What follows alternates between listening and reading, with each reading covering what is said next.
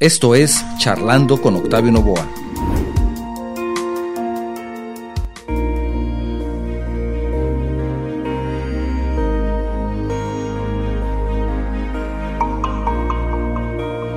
La salud mental es importante en todas las etapas de la vida, desde la niñez y la adolescencia hasta la adultez y la vejez. Afecta la forma en que pensamos, cómo nos sentimos y cómo actuamos cuando enfrentamos la vida. También ayuda a determinar cómo manejamos el estrés, cómo nos relacionamos con los demás y la forma en que tomamos decisiones. Te invito a que nos acompañes a esta charla con el psicoterapeuta Marcos Javier Flores Enríquez, donde hablamos de la salud mental. Empezamos.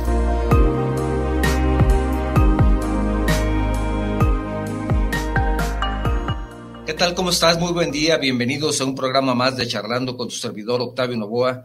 Estamos transmitiendo desde siempre, como siempre, desde nuestro estudio en la ciudad de Guadalajara, Jalisco, México, para todo el mundo, por medio de las plataformas de Guanatos FM Network, radio y televisión digital, Facebook Live y YouTube. Te agradezco muchísimo que nos acompañes el día de hoy a un programa más Quiero recordar a nuestra audiencia en los Estados Unidos que hay un número telefónico al cual ustedes pueden marcar, es una llamada sin costo para ustedes, que es el 425-394-7097. Ustedes marcan ese número, como les digo, llamada sin costo y se enlazan también a nuestro programa. Si lo que deseas es enviarnos un mensaje vía WhatsApp, tenemos disponible el número 33 29 52 55 22. 3329 52 55 22. Si lo que deseas es enviarnos un mensaje vía Facebook o YouTube, también de esa forma podemos escucharlo, leerlo, verlo, transmitirlo, compartirlo con nuestra audiencia. Claro, Hacemos todo lo que se pueda con nuestros mensajes. Es importante que nos mandes un mensaje, sobre todo lo importante es que nos digas en qué lugar te encuentras. De esa forma también podemos complementar más el saludo. Cuando vivimos momentos difíciles, ya sea laborales, personales, emocionales, familiares o económicos, las exigencias pueden ser muy altas y en ocasiones pueden sobrepasar la capacidad de manejarlas. Esto puede tener un impacto negativo en nuestra salud mental. El día de hoy, para hablar al respecto, nos acompaña el psicoterapeuta Marcos Javier Flores Enríquez y justamente el tema del día de hoy es la salud mental. ¿Qué tal? ¿Cómo estás, Marcos? Buen día. Buenos días, Octavio. Muy bien, bien. Aquí, abriendo con un tema un tanto... No tiene tanta visibilización como lo mencionas, cuando tenemos un, tema medio de crisis económica personal, que, que tenemos a, tendemos a decir, pues todo va a pasar, este, no pasa nada, también es una de las palabras que normalmente usamos, pero que perdemos de vista lo importante que al fin del día es un equilibrio en la salud mental que nos va a otorgar bienestar en nuestro día a día. Estaba anoche, este, pues refrescando un poco de lo que, pues de lo que la OMS, por ejemplo, marca como salud, este, mental. Y habla también de un tema que tiene que ver con la capacidad que nosotros tenemos para resolver este tipo de situaciones que se nos viene en el día a día. O sea, que situaciones complicadas, algún problema, algo que nos moleste, nos incomode, lo tenemos que enfrentar siempre. Siempre. O sea, no, sí, o sea, no, no, no existe eso de que si yo digo no pasa nada, en realidad no esté pasando, en realidad están pasando muchísimas cosas y que también parte del estigma que se tiene en la salud mental es pensar que siempre tenemos que estar bien, siempre tenemos que estar felices. Cuando aterrizamos la, la, situación, la realidad es que no siempre vamos a poder estar felices. No, siempre vamos a poder tener este. Ajá. Ojalá pudiéramos tener todo controlado. Ojalá nuestra parte económica, nuestra parte familiar, todo el tiempo tuviéramos un bienestar tangible. Pero la realidad es que no es así. Sino que la salud mental, poniéndolo más a, a términos más coloquiales, es tener la capacidad de afrontar esas situaciones y no dejarnos caer sobre esas adversidades que nos muestra el medio ambiente y poder salir adelante, siempre y cuando conservando la salud, que la salud es un equilibrio de bienestar. ¿A qué me refiero con equilibrio? O sea, no vas a estar ni súper feliz, pero tampoco tienes que estar súper triste. Es un vaivén de situaciones y de emociones que llevamos en el día a día que nos parca la pauta de cómo nos vamos a comportar. Que también es importante algo. Este, últimamente en nuestra cultura popular se nos plantea el hecho de que estar triste genera un atraso personal, genera una situación que tienes que controlar y una situación que tienes que quitar a un lado como si fuera, no sé, este vaso de café, ¿no? Pero la realidad es que la, tristeza como tal tiene una funcionalidad. ¿Qué es lo que, por ejemplo, estaba checando también la semana pasada papers, este, estudios, donde marcaban una tendencia sobre alumnos de medicina que van a ejercer o que van a pasar a un internado o que van a entrar a una especialidad por medio de un examen. Para ese examen se preparan. Para ese examen no solamente son una o dos semanas antes, llevan tres, cuatro años preparándose para ese examen, lo cual es extremadamente exigente. Cuando hacen el examen, cuando presentan el examen, e independientemente sea probatorio o no, existe un proceso donde se le puede, donde ellos denominan me sentí triste. Un periodo de tiempo posterior al examen, aunque se haya aprobado o no, donde se sintieron tristes. ¿Qué esto qué indica? Que la tristeza no es por la, la acción de haber pasado o no, sino que nos remontamos a la función de la tristeza. ¿Cuál es la función de la tristeza? Muchas personas piensan que la función de la tristeza es hundirte, pero la realidad es que no. La tristeza lo que te da es tiempo de recuperar energías. Es como ese tiempo que el cuerpo te está diciendo, oye, estuviste un chingo de tiempo trabajando en esto. Ya lo lograste, pero hoy necesitas descansar. Necesitas estarte un tiempo en lo que recuperas esos recursos porque el nivel de estrés que llevaste, ya lo pasaste. Ya pasaste el obstáculo. Ahora te toca recapitular todos esos recursos que gastaste durante esos tres, cuatro ah, años. ahora entiendo por qué te, da tristeza. Sí, o sea, no, y deja de pensar en todo lo que gastaste, todo lo que te costó, y aparte entrar como en este proceso de, de también de dicotomía, como de decir, ¿por qué estoy triste si pasé?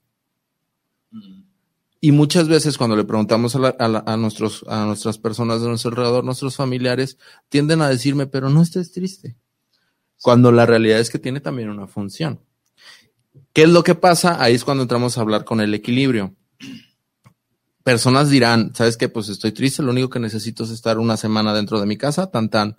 Es lo que hacen y se recuperan y salen adelante. Pero ¿qué pasa cuando la misma sociedad te obliga? A seguir adelante, a pesar de tener ese déficit de recursos. Nunca te vas a recuperar. La tristeza o la emoción de la tristeza se va a mantener ahí por una simple razón. No está cumpliendo su función. Y si no cumple su función, nunca se va a ir. Y entonces ahí cuando ya se empieza a volver patológico y es cuando empezamos a hablar de falta de salud mental. O sea, cuando es patológico. Ajá. Cuando ya una situación, cuando algo no cumple su función de adaptabilidad al ambiente, lo podemos considerar patológico. Sin embargo, nunca sin voltear a ver el contexto que le rodea. Por ejemplo, estas personas sabemos que el, mundo médico, no encontré otra palabra, o el, sí, el universo del, del profesional de la salud biomédica es muy exigido. No se te permite el error. Y el estar tanto tiempo en alerta te va, te va a generar demasiado pérdida de recursos tanta cantidad de horas trabajando, tanto estrés que manejan, es normal que lleguen a sentirse de esa manera. Y al sentirse de esa manera no quiere decir que no gocen de salud mental. El problema viene cuando deciden ellos decir no pasa nada, seguir adelante, y este proceso de tristeza nunca se completa y entonces ya vuelve a hacerse patológico. Déjame compartir un dato contigo, con nuestra audiencia de acuerdo con el Foro Consultivo Científico y Tecnológico, en su reporte de salud mental, elaborado para el Congreso de la Unión en el año 2018, el 17% de las personas en México presenta al menos un trastorno mental. 17%. Si somos 128 millones de mexicanos aproximadamente, pues calculen ustedes el 17% y una de cada cuatro, una de cada cuatro, ya estamos hablando de 30 millones, 27 millones, una de cada cuatro, lo padecerá como mínimo una vez en su vida. Actualmente las personas afectadas, de las personas afectadas, solamente una de cada cinco recibe tratamiento. Una de cada cinco. Entonces se pueden ustedes imaginar que este tema de la salud mental mm, es, es un problema de salud. Muy grave. ¿Verdad? Muy grave. Un problema de salud en México, yo creo que todo el mundo, y en los países industrializados más, pues, tenemos el caso, por ejemplo, de Japón, en donde tenemos muchas situaciones de conflicto con las personas y suicidios, un alto nivel de suicidios, precisamente por esa presión tan fuerte que tienen todo el tiempo, es presión, presión, presión, presión. Y personas de todas las edades, no estamos hablando que solamente para las personas que están en edad, en edad productiva alta o elevada, con un trabajo, mm, digamos, de eh, un alto ejecutivo y que tiene una presión muy grande, cualquier persona, si tienen, ellos tienen en su cultura ese, esa presión continua para salir adelante, ser mejores, exigirse al máximo, y eso les causa muchos problemas de salud mental. Que ojo, no es un problema nuevo como tal. ¿A qué me refiero? Este se le está haciendo, se le está viendo visibilidad, se le está dando visibilidad. Se están haciendo estudios, se están generando estadísticas. Estas estadísticas ya existían mucho antes. Sin embargo, había un tabú, por ejemplo, alrededor del suicidio donde sabes que no vamos a hablar de esto. Este... Ah, bueno, y también incluso en ese tema, por situaciones también religiosas, ¿no? Entonces, eso ya no se habla o no se procura que no se conozca. Sí, es, es complicado. Pero cuéntanos, ¿qué provoca daños en nuestra salud mental? ¿Cuáles pueden ser los principales motivos para que nuestra salud mental se vea afectada? Tratar de no sentir. Es una de las cosas este, que más, por lo menos, trato en mi proceso terapéutico, el tratar de seguir adelante a pesar de que mis procesos emocionales se encuentran al borde. ¿Qué es lo que pasa? Es como un pequeño vaso.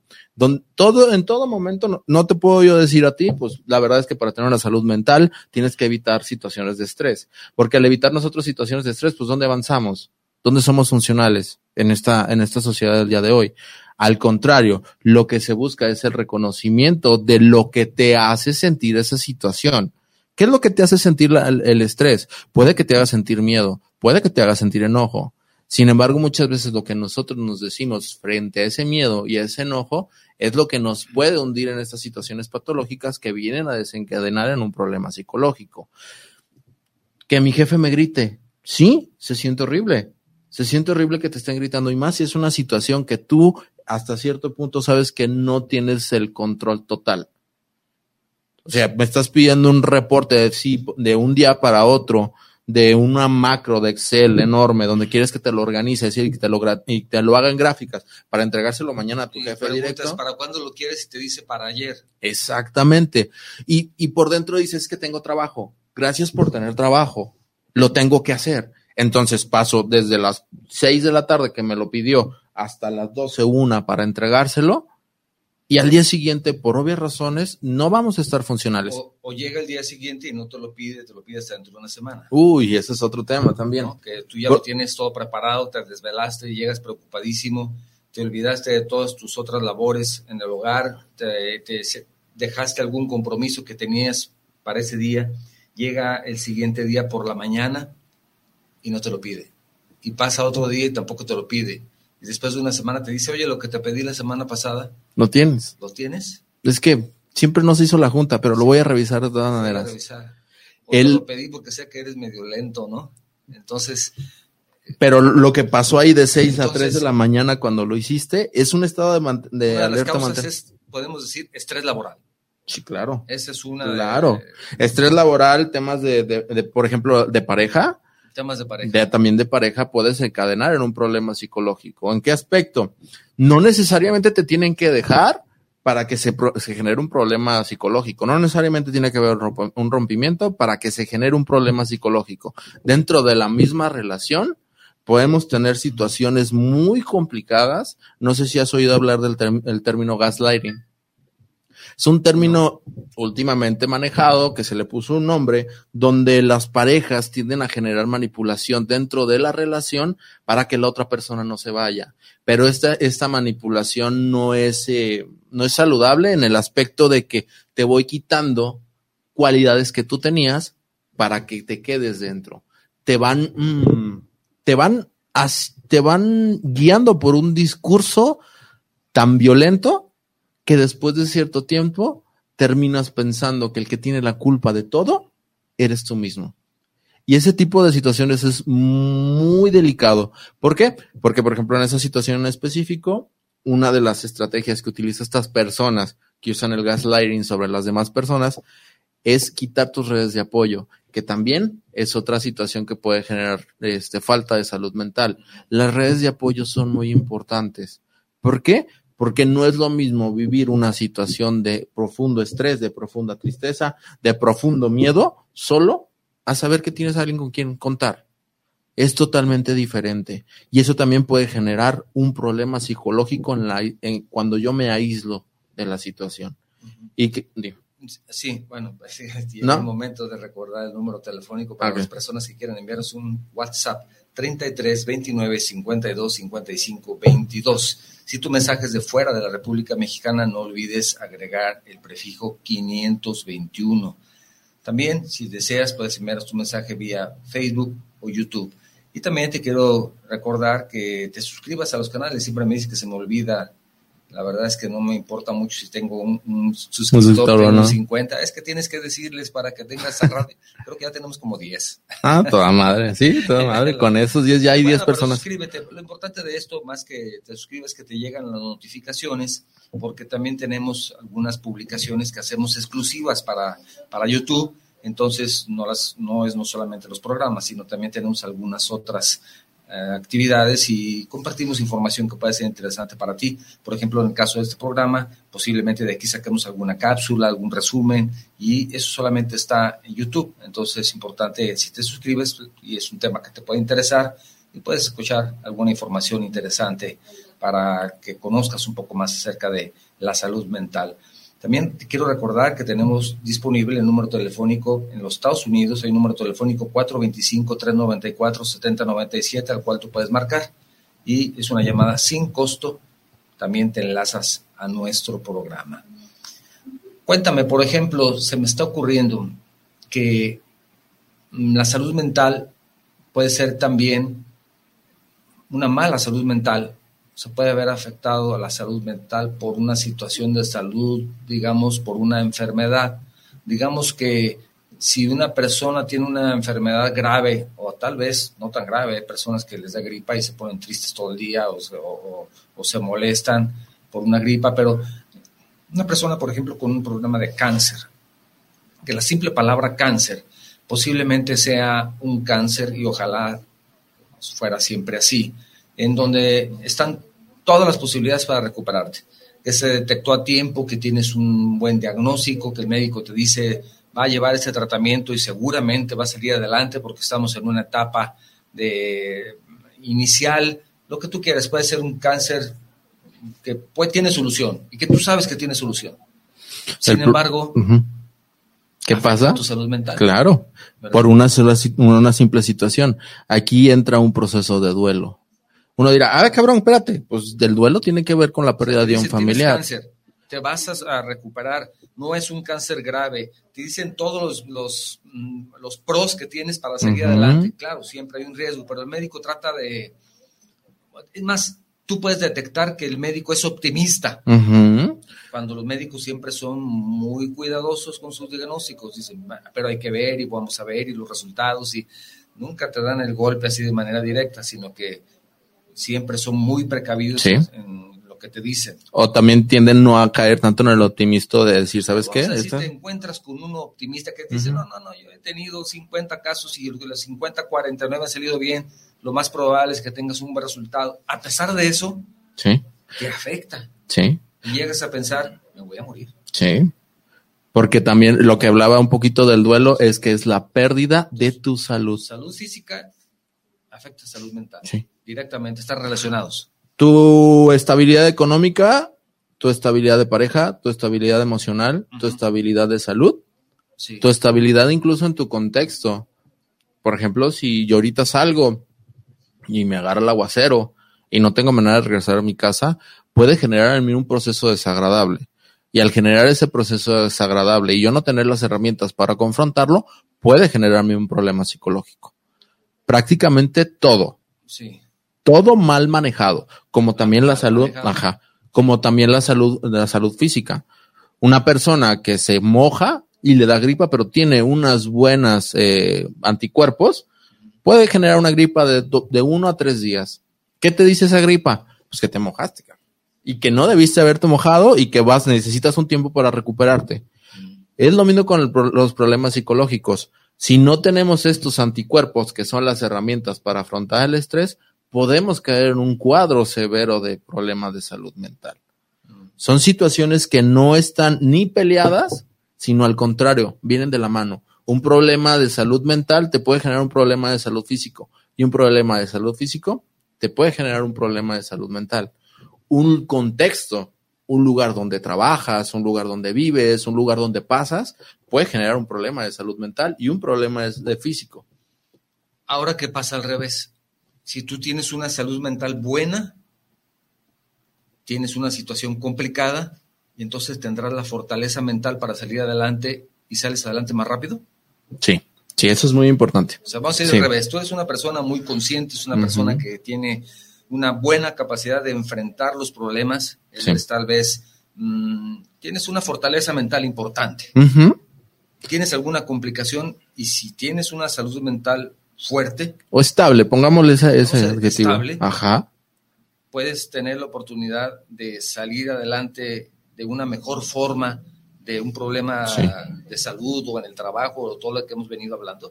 Que ojo aquí, todos estos temas que, eh, todos estos eh, tópicos que te planteo son, entre comillas, pasajeros. Porque, por ejemplo, una enfermedad crónica degenerativa sí se va a quedar todo el tiempo de tu vida, pero las sensaciones desagradables van a tener puntos. Sin embargo, puntos de altibajo. Sin embargo, si yo cuento con un buen acompañamiento, con unas buenas redes sociales, con buenas herramientas de afrontación, que en este, en este punto no puedes hacer nada para eliminar la, la, la, enfermedad, ¿qué proceso necesito? ¿Qué herramienta necesito? Aceptación. Y creo que es una de las situaciones más complicadas que tenemos, por lo menos en este, en este 2022, pues, que tendemos a aceptar cosas que no tenemos que aceptar o a no aceptar las cosas que no podemos aceptar. y todo todo ese tipo de situaciones no nos genera las herramientas para salir adelante de esta situación transitoria. Tú estás transitando por una situación muy complicada. Ojo aquí, no quiero invalidar. Es una situación complicada que estás pasando en el momento y que necesitas más herramientas de las que tal vez tú, tú tengas a la mano. Y el buscar ayuda también es importante. Estabilidad mental es, te permite a ti buscar redes de apoyo, el permitirme decir, necesito ayuda, ¿me ayudas? Y todo ese tipo de situaciones te va a permitir salir adelante, digámoslo que no del todo, pero mucho más airado. Porque tienes tus tres, tres pilares sólidos.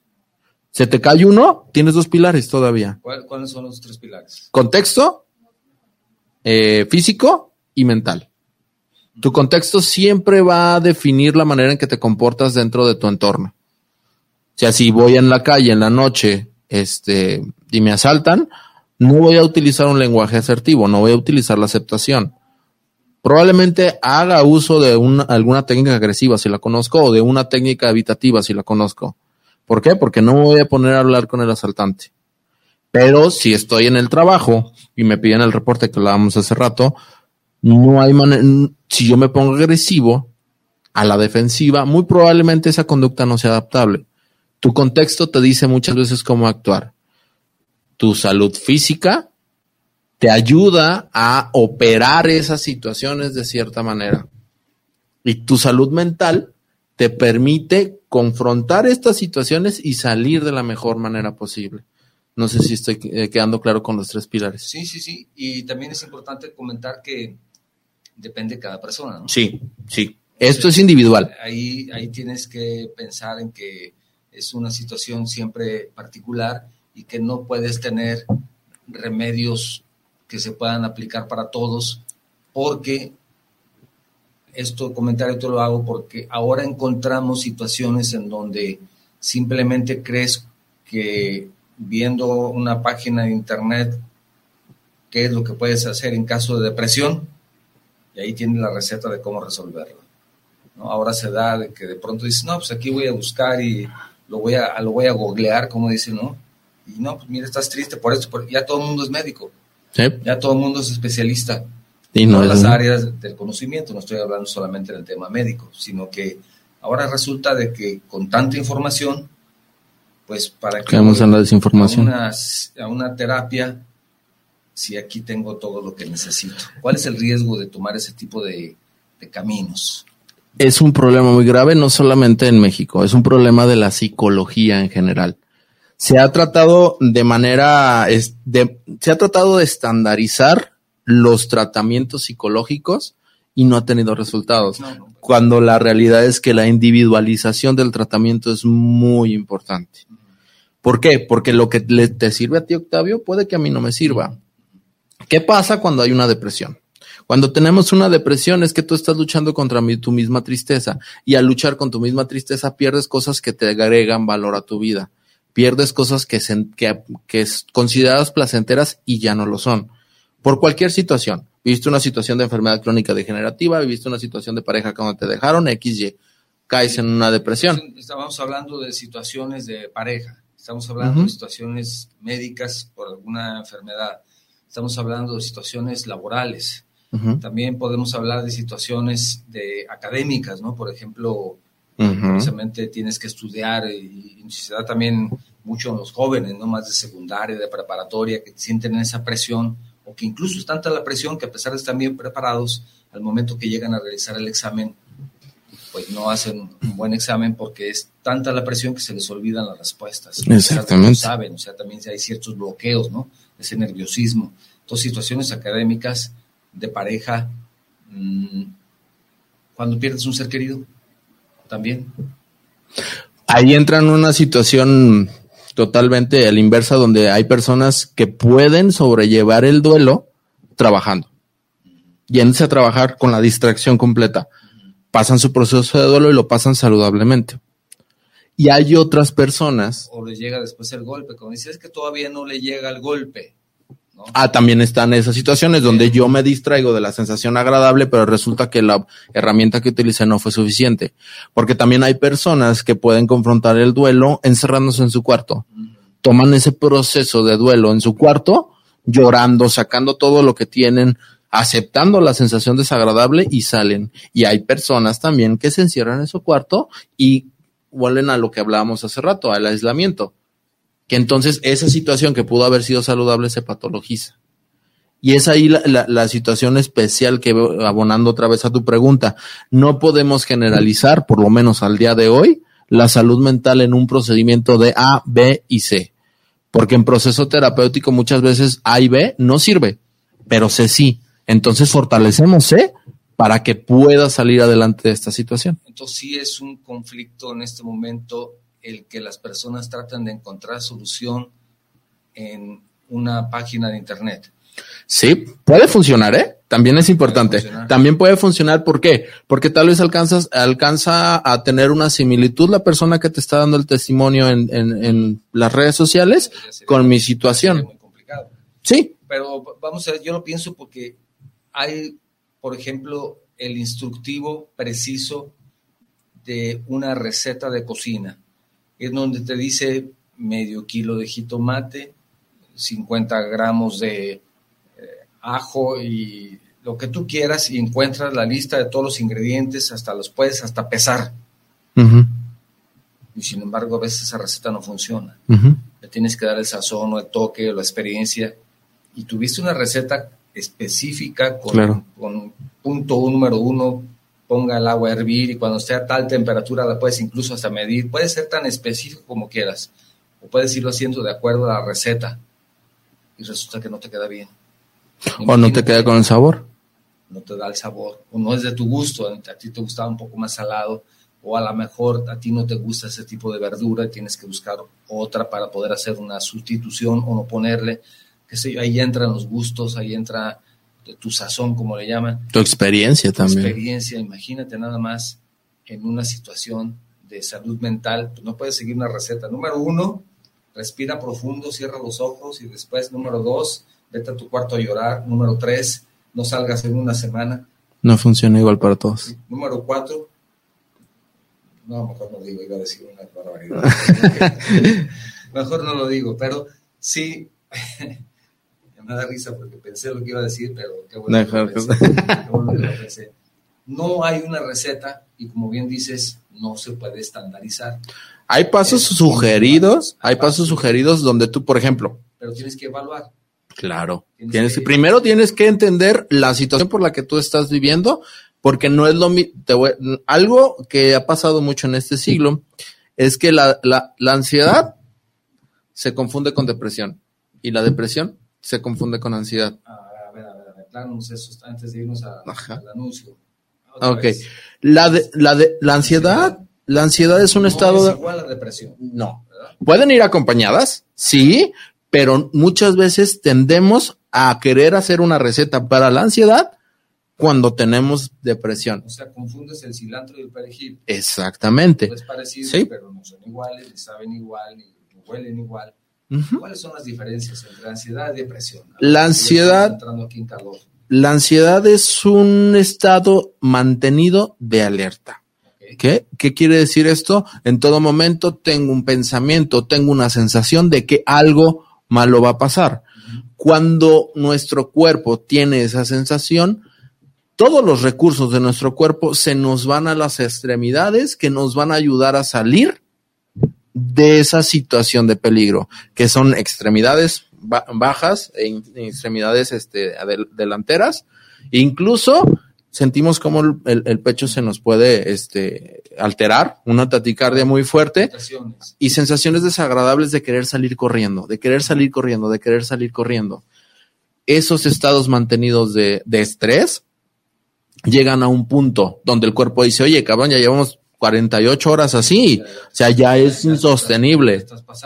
Y entra en un proceso de tristeza, porque necesitas recuperar esa, esa, esos recursos. Cuando entras en el proceso de, tristeza, puedes ahí detectar, porque has vivido toda tu vida con ansiedad y lo crees normal, que también es importante. Muchas veces normalizamos nuestros problemas psicológicos porque hemos vivido tanto con ello que nos habituamos. Yo siempre he vivido con, con, con ansiedad. Llego a un proceso de tristeza y eso ya no me suena tan, tan saludable. Y entonces me pongo a buscar en internet esta vez. Creo que tengo depresión.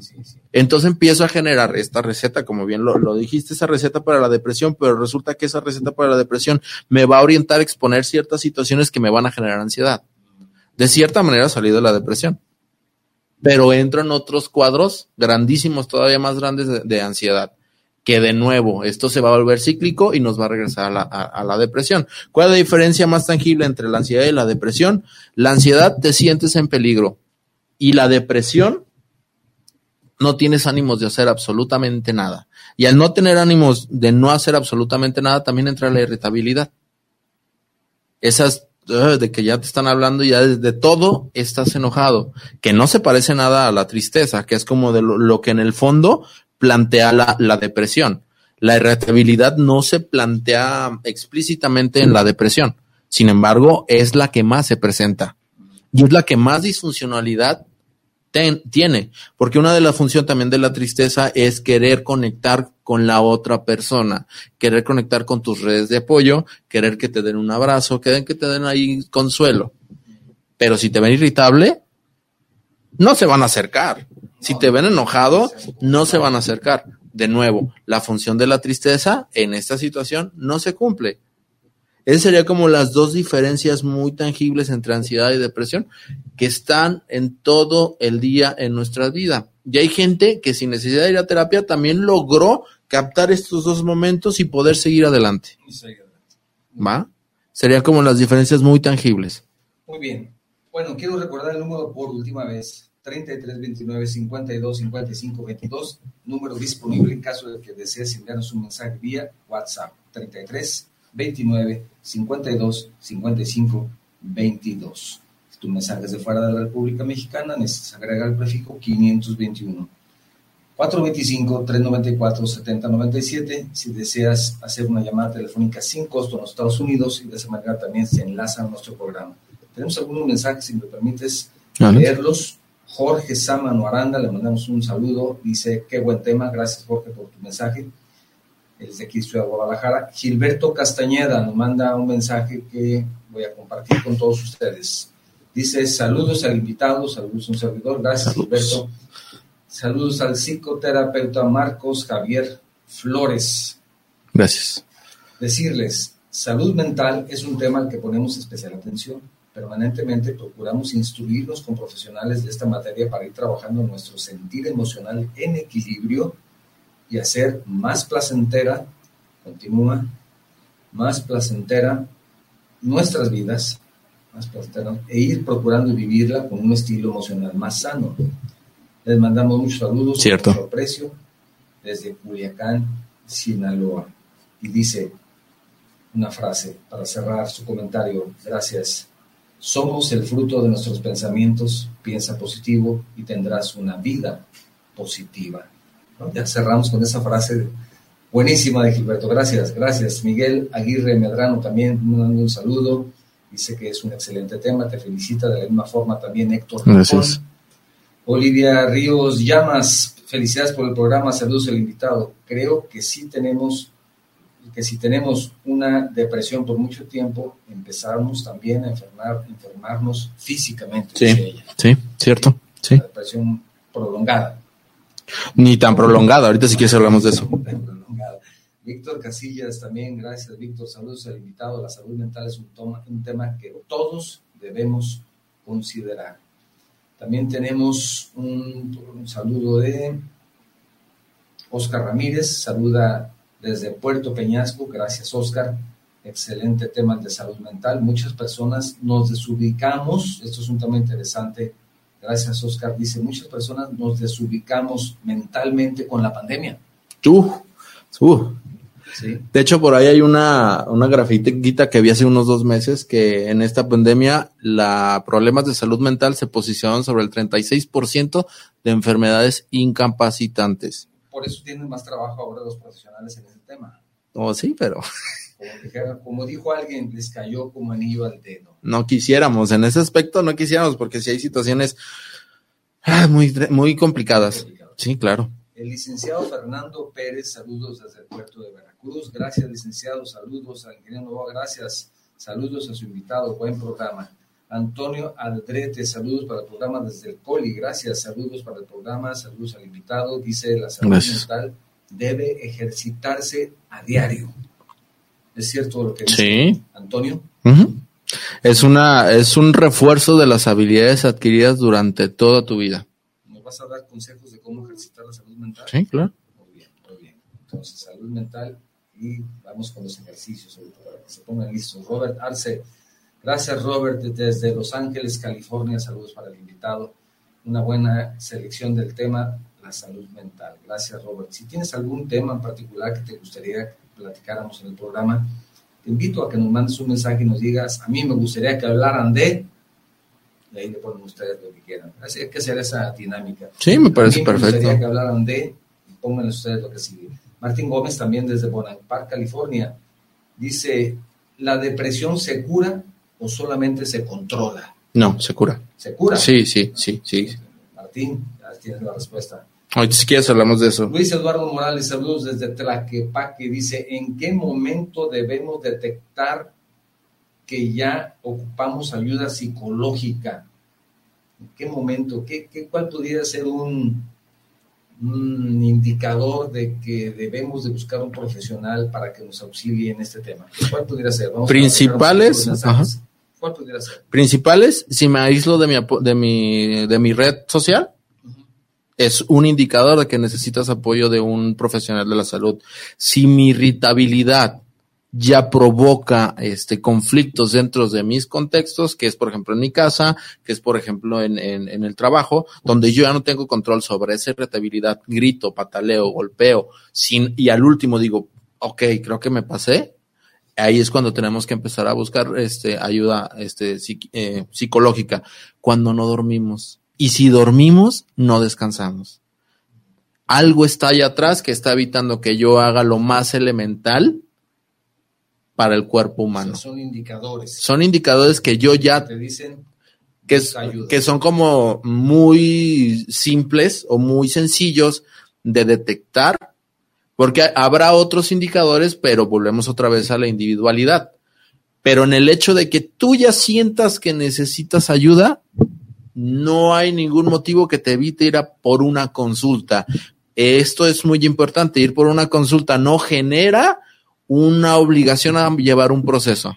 Puede que tú llegues, o me ha tocado también a mí en procesos psicológicos, llegan, oye, me siento así, así, así, asado. Entonces me dices que te sientes este, triste porque perdiste tu trabajo y perdiste a familia, a familiar dentro de, de, de tu círculo. Creo que lo que necesitas es llevar un duelo. Yo te puedo acompañar, pero un problema psicológico no tienes porque te acercaste a tiempo. Y ese tipo de personas logran pasar ese proceso con sus herramientas que tienen, alguna otra herramienta que le, que le dio el psicólogo, y entonces pasan, pasan la situación y no necesitan un proceso terapéutico. Aquí hay una pregunta interesante que me lleva a otro tema que quería tocar contigo. Diana Gutiérrez dice, saludos, gracias Diana. Dice, una persona, em, me parece que dice deprimida, la palabra no está correctamente escrita, pero supongo que es deprimida, puede ser medicada muchos años. Sí. Aquí lo que yo te quería comentar, de pronto decimos que si ya estás tomando medicina es porque ya te estás volviendo loco. No. También hay ese cierto estigma, ¿no? Sin embargo, no es necesariamente así. Tomamos medicamento para la gripa. Porque también supongo que la química de nuestro cerebro de alguna manera se tiene que regular, algo nos puede hacer falta que entonces eso afecta para que tengamos un problema de salud mental. Aquí tenemos que entender... Que acudir al medicamento, ¿verdad? Dependiendo. Aquí tenemos que tomar, eh, me voy a ir totalmente hacia atrás. prescrito, ¿eh? sí, sí, sí. Sí, claro, con su profesional de salud, pero me voy a ir totalmente hacia atrás en el aspecto de qué son los medicamentos. Los medicamentos son ayudas para tu organismo para segregar ciertas sustancias que le van a ayudar a combatir a la enfermedad. Cuando tú tienes gripa, necesitas cierta ayuda a tus anticuerpos para que esa gripa salga lo mejor posible. Los medicamentos psiquiátricos también. Hay situaciones donde tu contexto te ha, te ha hundido en una situación muy complicada de problemas psicológicos, donde una ayuda muy importante es el medicamento. Si contamos con una persona con una desesperanza muy grande que ni siquiera se quiere levantar de su cama, y no hay diálogo, no hay motivación que tú le puedas otorgar a ella para que se levante, ahí sí vamos a optar por el medicamento. ¿Puedes estar medicado toda tu vida? Sí, no es lo idóneo.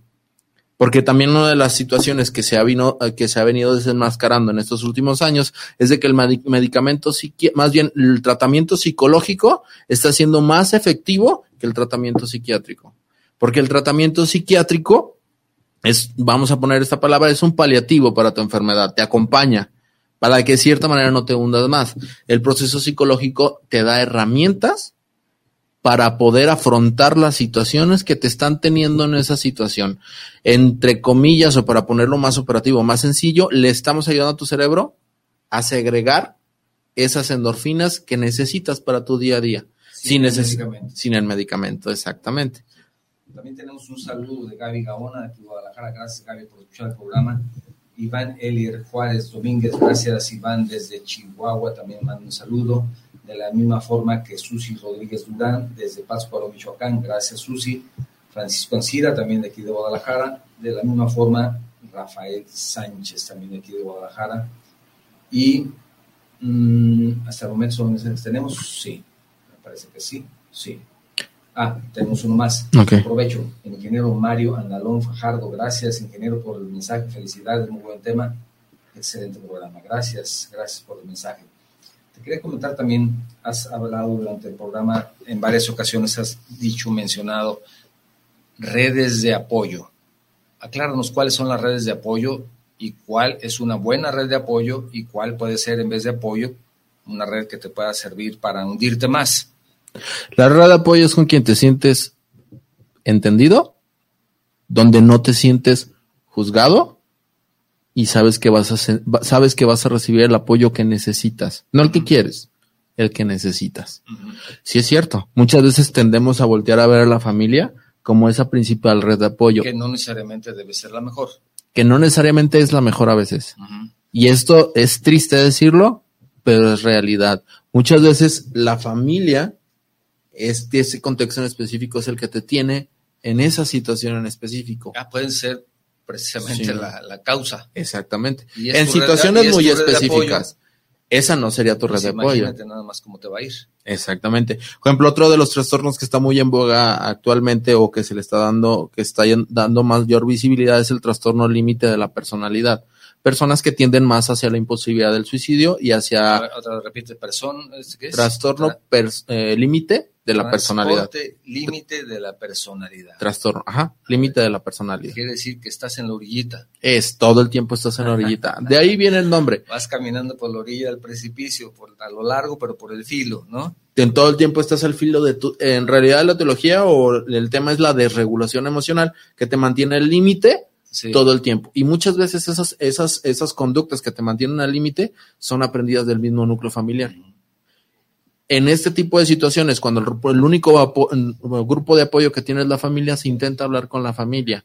Y si no se tiene buenos resultados con la familia, se puede buscar un grupo de apoyo artificial, que son otros grupos de personas que no tienen este grupo principal en el cual se genera esta calidez que se está buscando, esta validación que se está buscando para evitar que la persona haga conductas que atenten contra su salud. Es muy importante detectar cuáles son tus redes de apoyo. Si no es tu familia, no. Quien más confianza le tengas. puede ser un amigo, o incluso puede ser hasta la persona que atiende la tiendita de la esquina. Si encuentro esa validación y reciprocidad de la otra Una, persona, una buena red de apoyo, vete a la cantina. El cantinero es un buen. no, ese no es. ¿No? No, no, ese no. ¿Cómo que no? ¿Eh? No, o sea, y- en, en el no contexto, gastas mucho, pues puede ser, bueno, depende de lo que tomes, y además de eso lo disfrutas y te está escuchando, es parte de la labor del cantinero. Entonces, te voy a recomendar una buena cantina, es una red de apoyo excelente. no, no, no, ¿No? no, no, no. De hecho, el alcohol, Digo, para eso tenemos aquí al experto. sí, claro, el alcohol es la, es la puerta más mentirosa para el bienestar Porque psicológico. eso nos faltaba también comentar. Alcohol y drogas afectan la salud mental, por supuesto. De hecho, podría yo decir ¿Qué que el, al- tanto? ¿Qué tanto? podría yo decir que el alcohol y droga no es que afecten, es un resultado de mal, de mala salud mental. Ok, ok. Es ¿A qué, me- a, a qué me refiero? Eh, digo que es una puerta mentirosa por lo siguiente. Cuando tomamos alcohol, en los primeros, cuando tomamos alcohol o cualquier droga, las primeras sensaciones que tenemos son sensaciones hasta cierto punto agradables. Otra vez, individualizando. Son situaciones agradables. Si yo vengo de un contexto donde todo el tiempo estoy sintiendo sensaciones desagradables, tomo ese traguito de whisky y siento esa sensación desagradable, en automático voy a decir, Pero es que no, es que el trago debe ser tequila. o tequila ese o el- cerveza. Ahí ya empezamos mal. No estoy satanizando la bebida, para nada. Al contrario, creo Sí. que es una muy buena, es un buen lubricante Con- con social. medida, ¿verdad? Con medida, Un buen lubricante social. Siempre de- dentro de esa eh, medida que se debe tener siempre al tomar bebidas alcohólicas. Exactamente. No es que estemos incitando a que todo el mundo se ponga una buena.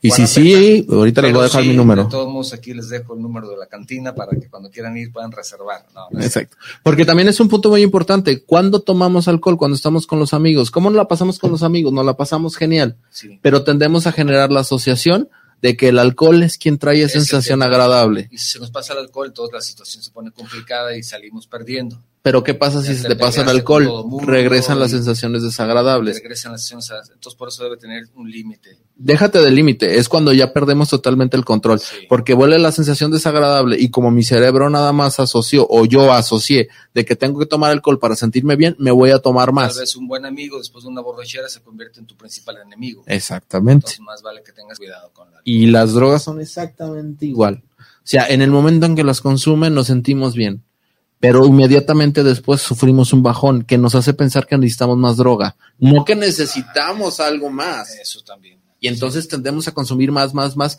no por el hecho de que sea ahí en, en- en- en- empezando, no es por el hecho de que tenga una adicción biológica o una adicción ya orgánica, sino ya es más por la conducta de sentirme bien.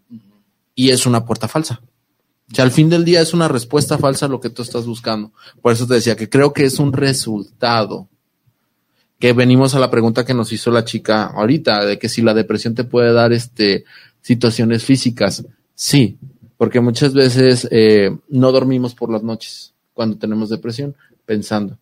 Entonces nos levantamos al día siguiente hacer nuestras actividades del día a día y no las hacemos. ¿Por qué? Porque no dormimos y estamos cansados. Llega la noche que es hora de descansar, empezamos otra vez a pensar todo lo que pudimos haber hecho durante el día. Y otra vez no duermes. Exacto. se vuelve recurrente. Es un círculo vicioso que va a afectar inherentemente en tus, en tus procesos biológicos. No estás descansando, puedes caer en una enfermedad. ¿Producto de qué? De no dormir bien. También tenemos un mensaje de la señora Aurora Quesada que dice, exacto, un tequila y ya no volvemos a acordarnos de nada. Entonces, Aurorita, señora Aurorita, gracias por su mensaje tan acertado. Gracias por su excelente consejo. Después de estar aquí hablando durante 45 minutos, la solución estaba en, un, tequila. Tequila. Gracias. Sí, de hecho. Y antes de que concluyamos, tenemos pocos minutos y me gustaría que nos platicaras cómo está el tema. En dos cosas me gustaría cerrar con dos temas. El primero de ellos, que nos recomiendes algunos ejercicios para tener en un buen estado nuestra salud mental. Okay. Recomiéndanos algunos y cerramos con otro tema que quiero platicar contigo. Eh, dormir, dormir, bien. Dormir bien. Para dormir bien necesitamos generar una rutina. O sea, unas 14 horas está bien más o menos. Que sean 16. no, de dormir de 6 a 8 horas es como el promedio que podemos, que se puede generar para tener un día productivo. número uno, dormir bien. Sí, dormir bien. Muy bien. Este, y también lo que hablamos, lo, un poco de lo que yo practico son, es habilidades mindfulness. Que es estar en el momento presente. Que va desencadenado en nuestras sensaciones que te va a ayudar mucho. Son tres preguntitas. ¿Qué siento? ¿Dónde lo siento? Sí. ¿Cómo lo siento? ¿Qué siento en este momento? Ahorita yo contigo me siento cómodo. Me siento cómodo, me siento plácido hablando de esta, de esta situación que me, que me, que me apasiona, ¿ve? ¿Dónde lo siento? Lo siento en todo mi, en toda la parte de mi pecho. Siento ese bienestar. ¿Cómo se siente? Se siente como si fluyera algo, energía. Eso me da a entender a mí en qué estado estoy y me permite identificar, por ejemplo, cuando yo siento miedo, muchas veces yo lo siento en, el pecho, lo siento como presión. Eso es miedo. Ok, ¿a qué le tengo miedo? Entonces es aprender a identificar partes de tus emociones. Tus emociones en tu cuerpo, ¿dónde se manifiestan? Es el mayor indicador que te va a decir para qué es lo que está pasando en ese momento y por qué me está dando miedo esa situación. Si ahorita yo contigo en esta mesa tengo miedo, ¿A qué en realidad le tengo miedo? Algo está pasando. ¿Le tengo miedo a Octavio o le tengo miedo al micrófono, tal vez? Saber identificar. Sí. Este, otra situación también, pues, de ejercicio. El ejercicio para la depresión ayuda muchísimo. Ejercicio. Porque la persona que nos preguntaba respecto al ejercicio. Exactamente. Eh, vuelvo otra vez a los medicamentos. Los medicamentos te ayudan a generar endorfinas en tu cerebro para hacer actividades. Cuando nosotros hacemos ejercicio, segregamos endorfinas parecidas a lo que el medicamento nos ayuda y entonces eso es naturalmente reforzante. Cuando yo corro dos, tres kilómetros y termino cansado, termino cansado, pero la sensación de cansado es diferente al cansancio de oficina. Y esa sensación te dan ganas de volver a repetir. Ese tipo de activación en tu día a día te va a ayudar a tener eh, mayor productividad y, placer, y ser más pleno en las cosas que haces. Y si, por ejemplo, Diana, la que nos preguntaba respecto a la medicación, empiezas a tener alguna actividad física, algún ejercicio, caminar, correr, nadar, lo que te guste y lo que puedas hacer, eso puede ayudar para que en un momento dado la medicación disminuya o se elimine? Sí, siempre, siempre bajo la prescripción de su psiquiatra. siempre hablamos de la psiquiatra y sobre todo de un profesional en el de tema, porque hay que saber a dónde vas. Exactamente. Con, con eso quería cerrar. Exacto, Justamente. importante. El, la, el buscar al profesional insisto, tú tienes ahora mucha información y después puedes, encontrar ahí, aquí te doy la consulta y 20 por 50 pesos. Tú dices, pues, o 20 por 5 mil. Y dices, a lo mejor el de 5 mil es más bueno, ¿no? Porque me cobra más caro. No sabemos. ¿Cómo puedes detectar, conocer, cómo puedes saber que a la persona con la que quieres acudir para que te ayude es verdaderamente un profesional? ¿Cuál pudiera ser algunos? Su formación. Formación. ¿Su formación en qué aspecto? Tiene que ser un, un psicoterapeuta basado en evidencia científica. Y es muy notorio cuando la persona es eh, basada en evidencia científica. En el momento que tú llegas y le preguntas, oye, ¿qué enfoque procesas? Sabes que yo tengo tal enfoque que está basado en evidencia científica. Esto que estoy diciendo de basado en evidencia científica no es que yo lo haya sacado o lo haya inventado.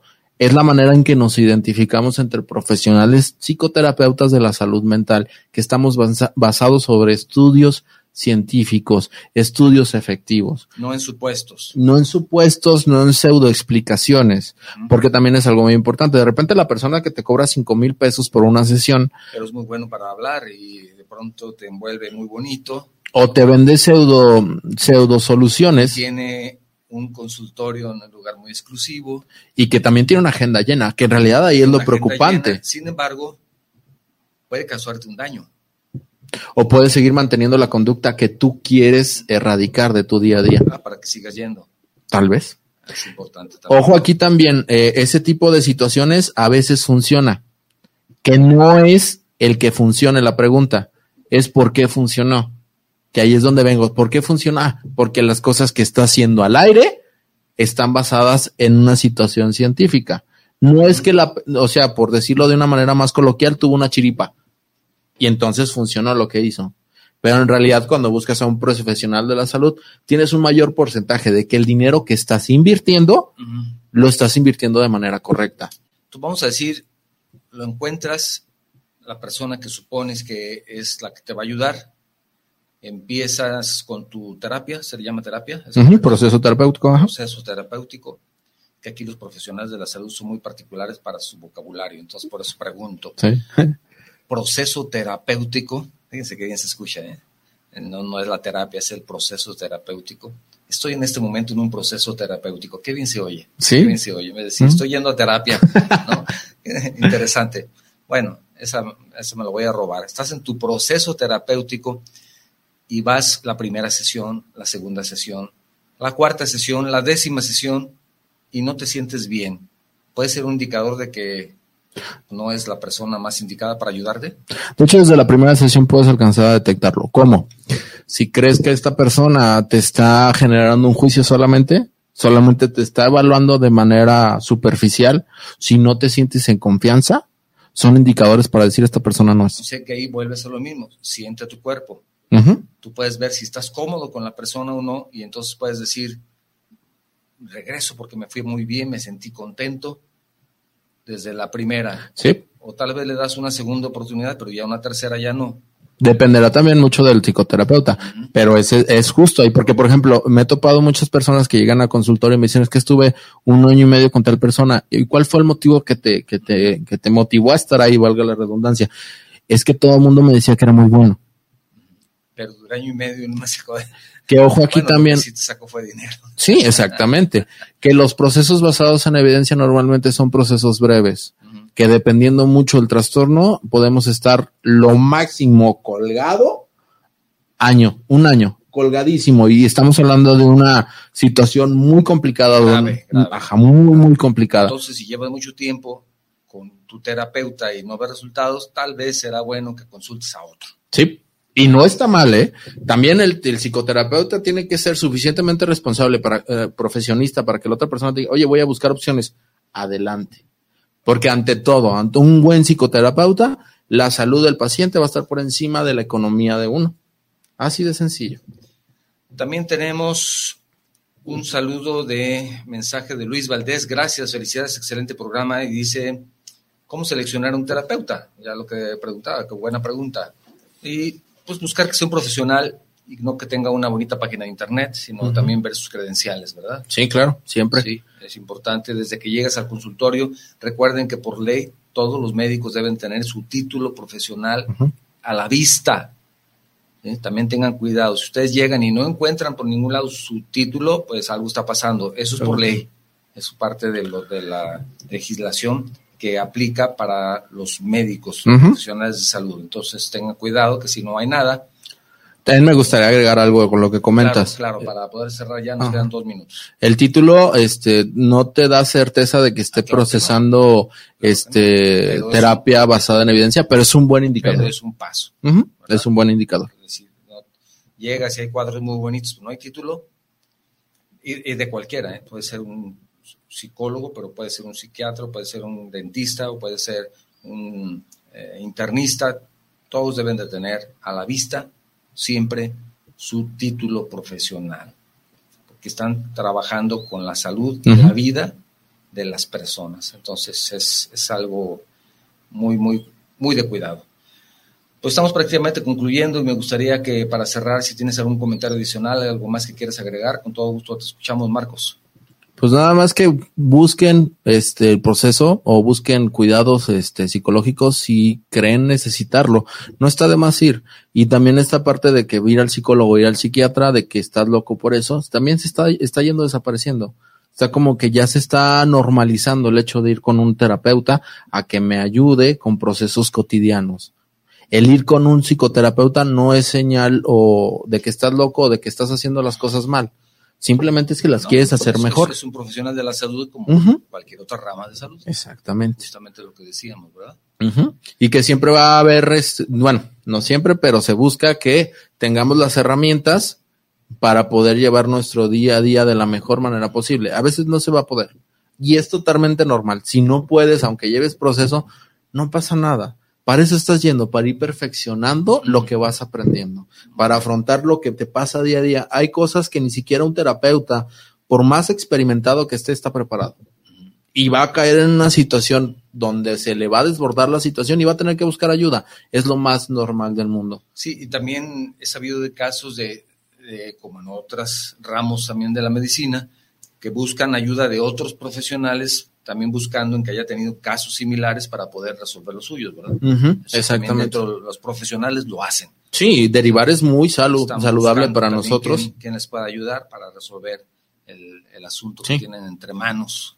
somos humanos al fin del día. Hay situaciones que no logramos alcanzar de cierta manera y tenemos que tener la ética y la, y la madurez suficiente para decir, esto no me toca, lo voy a derivar.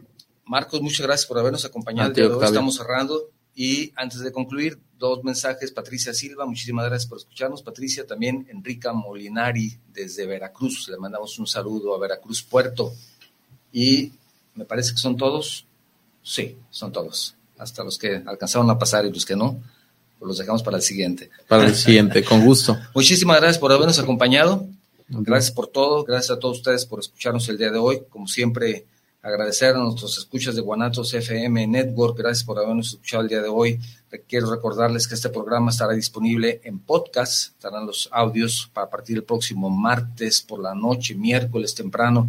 Ya están listos para que los puedas escuchar donde quieras y cuando quieras. El enlace lo encuentras en la página de Facebook. Entonces ahí puedes, si te interesa el programa, y no escuchaste completo, bueno, puedes escucharlo ahí o compartirlo con alguien que consideres que le pueda interesar, te lo vamos a agradecer.